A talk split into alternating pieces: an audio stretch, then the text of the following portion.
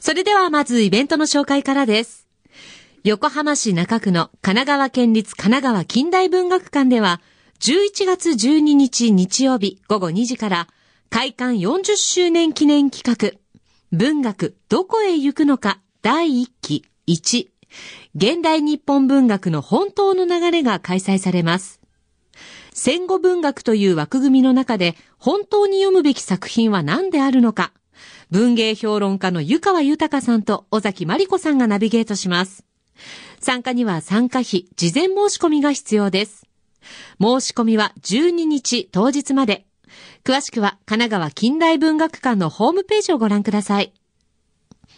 代わって小田原市の小田原城址公園本丸広場では現在、第73回小田原城喫茶店が開催されています。秋の風物詩として親しまれているこの喫茶店。小田原城のミニチュアを小菊で飾った小菊総合花壇をはじめ、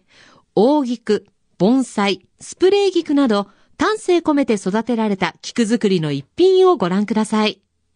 開催は15日水曜日までです。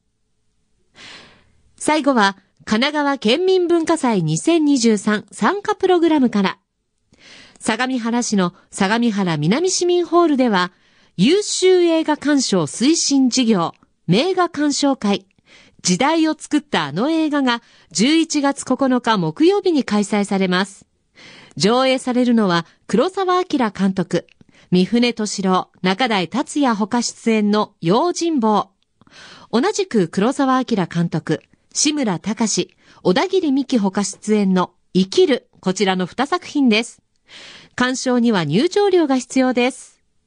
以上ご紹介したイベントの内容など、詳しくはそれぞれのホームページをご覧ください。